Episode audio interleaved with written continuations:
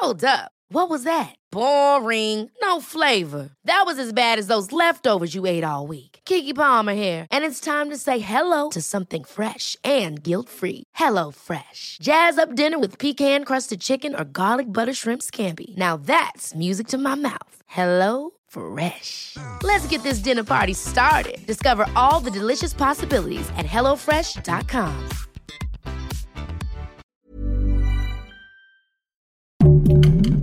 Heraldo Podcast, un lugar para tus oídos. Pasitas de California, los complementos perfectos para un estilo de vida saludable, presentan. Punto saludable. Porque tu salud es importante, este podcast está dedicado a darte los mejores tips y herramientas para sentirte bien, comer delicioso, sin remordimientos y que tu cuerpo lo agradezca. Hola, ¿qué tal? Los saluda la nutrióloga Adriana Schulz y el día de hoy decidí utilizar este espacio para hablar con ustedes acerca del azúcar, porque es un ingrediente que crea muchísimas interrogantes, si es recomendable utilizarla, en qué cantidades, qué tan dañino es para el organismo. Por eso eh, el episodio de hoy se tratará sobre eh, datos sobre el consumo de azúcar que no son populares, pero que pueden ser de utilidad. Para empezar, me gustaría que habláramos de la definición de azúcar. ¿Qué nos referimos cuando hablamos de azúcar? Todos podemos pensar en los cristalitos blancos que tenemos en casa, denominado azúcar de mesa. Nosotros desde la perspectiva de la nutrición también la denominamos sacarosa. Este es un ingrediente eh, que su uso data desde el año 4500 antes de Cristo, es decir, en la civilización humana llevamos miles de años utilizándola. Los españoles fueron los primeros en traerla a América, pero en la actualidad México ya es un productor de azúcar de caña. Es verdad que la industria alimentaria eh, en las últimas décadas ha sobreexplotado este ingrediente en sus productos para hacerlos más ricos, más palatables, que nuestra búsqueda eh, sea más intensa y pues compremos más, ¿no? Esto es muy evidente en alimentos ultra procesados y podemos encontrar azúcar en la lista de ingredientes de la mayoría de estos productos.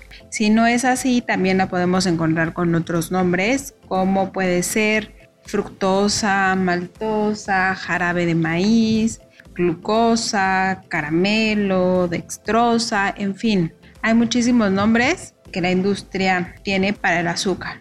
Conocerlos puede ser utilidad para hacer mejores elecciones en el momento de, nuestras compras. Ahora, todos los excesos son malos y el azúcar pues no es la excepción. Por tal motivo, hoy me gustaría compartirles cinco datos sobre el consumo de azúcar que pueden aportar información de utilidad para que eh, se utilice este ingrediente a favor y no en contra. Empecemos por el punto número uno. El cuerpo humano puede metabolizar eh, cierta cantidad de azúcar al día sin que esto implique riesgos para la salud. Es verdad que no es un ingrediente que los profesionales de la salud recomendemos, pero tampoco eh, lo ideal sería satanizarlo, porque mm, existe una cantidad máxima tolerable para, para, el cuerpo humano. La Organización Mundial de la Salud nos dice que el consumo de azúcares simples no debe exceder el 10% de la energía total del día para que esto no termine dañando y pueda convertirse, por ejemplo, en triglicéridos altos o en hígado graso, etc. Este 10% me gustaría que quedara claro en algo más concreto. Eh, pongamos el ejemplo de una dieta de 1800 calorías, donde el 10% serían 180 calorías que no eh, pueden provenir a partir de azúcares simples. Dentro de estos azúcares simples también vamos a considerar a las frutas. Entonces esas 180 calorías en alimentos se verían como por ejemplo una manzana, una taza de papaya y una cucharada de cajeta para ponerle a mi pan integral. Es decir, si yo cumplo un equilibrio de esa manera y puedo hacerlo todos los días, no representa eh, un problema para mi hígado, eh, no representa un problema para mi páncreas, así que podemos estar tranquilos. Punto número 2. Es una fuente rápida de energía. El azúcar blanca, estos cristales que nosotros conocemos, es un concentrado de hidratos de carbono. Dentro de esos cristales hay grandes cantidades de glucosa y fructosa que se van a obtener a partir de la caña de azúcar. Cuando esta se procesa, se le quita la fibra, se le quitan las vitaminas, se les quitan los minerales y solamente va a permanecer este concentrado que ya habíamos platicado. Esto ocasiona que la absorción en nuestro sistema digestivo, específicamente en nuestro intestino, sea muy rápida y efectiva para los momentos donde se requiere disponibilidad de glucosa rápida en el cuerpo.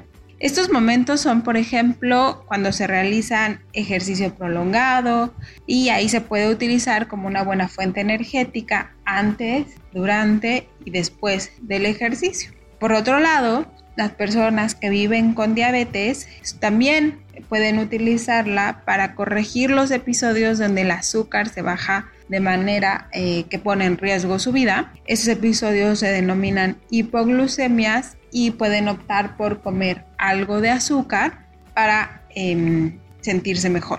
Entonces, hay veces que el consumo no es en perjuicio de la salud, sino todo lo contrario. Punto número 3. El azúcar no es la causante de diabetes.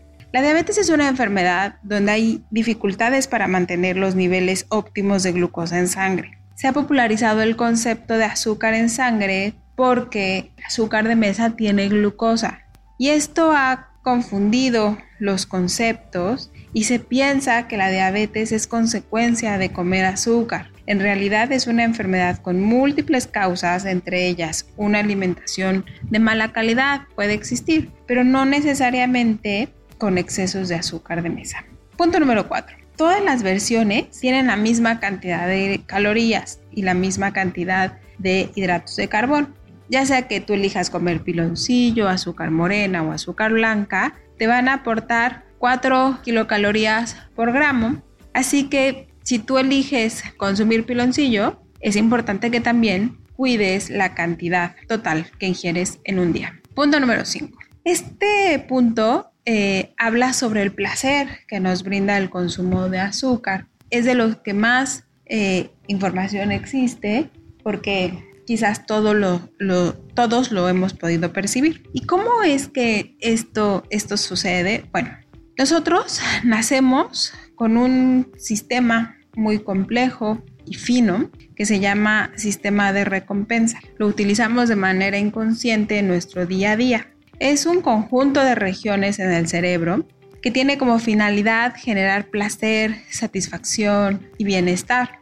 Una serie de sensaciones positivas en nuestro cuerpo que se generan después de realizar una acción es lo que lo va a retroalimentar. Poniendo como ejemplo el azúcar, esta va a activar este sistema. Nosotros lo vamos a percibir a través de sensaciones que harán que queramos repetir su consumo para volver a sentir ese placer. Hay muchas acciones o actividades que hacemos en el día a día que lo retroalimentan. Por ejemplo, hacer ejercicio o quizás em, tomar un baño y tienen que ver con la supervivencia. Es importante saber que los edulcorantes artificiales, estos no calóricos, no tienen un efecto potente sobre este sistema, por lo que puede ser que cada vez se requiera más sobrecitos de estos para satisfacer la necesidad de azúcar y aún así continúe la búsqueda de, de sacarosa.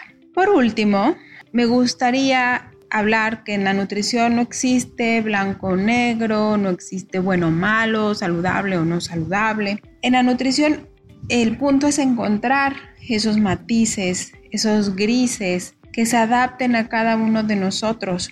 Así que si has pensado que debes eliminar por completo el azúcar de tu alimentación y eso te genera más malestar que bienestar, te invito a acercarte con tu nutriólogo de confianza para que te muestre cómo puedes incluirla en tu día a día sin afectar eh, tu estado de salud ni sentir culpa. Entre menos restricciones hagamos en la dieta y aportemos mayor variedad y calidad, será más sencillo tener una alimentación saludable y sostenible. Espero que te haya gustado muchísimo este capítulo y nos escuchamos pronto. Escuche y descarga un episodio más de Punto Saludable cada semana en las plataformas digitales de El Heraldo de México. Estilo de vida saludable, Pasitas de California, el complemento perfecto. Para más información visita www.pasasnaturalmentedulces.com.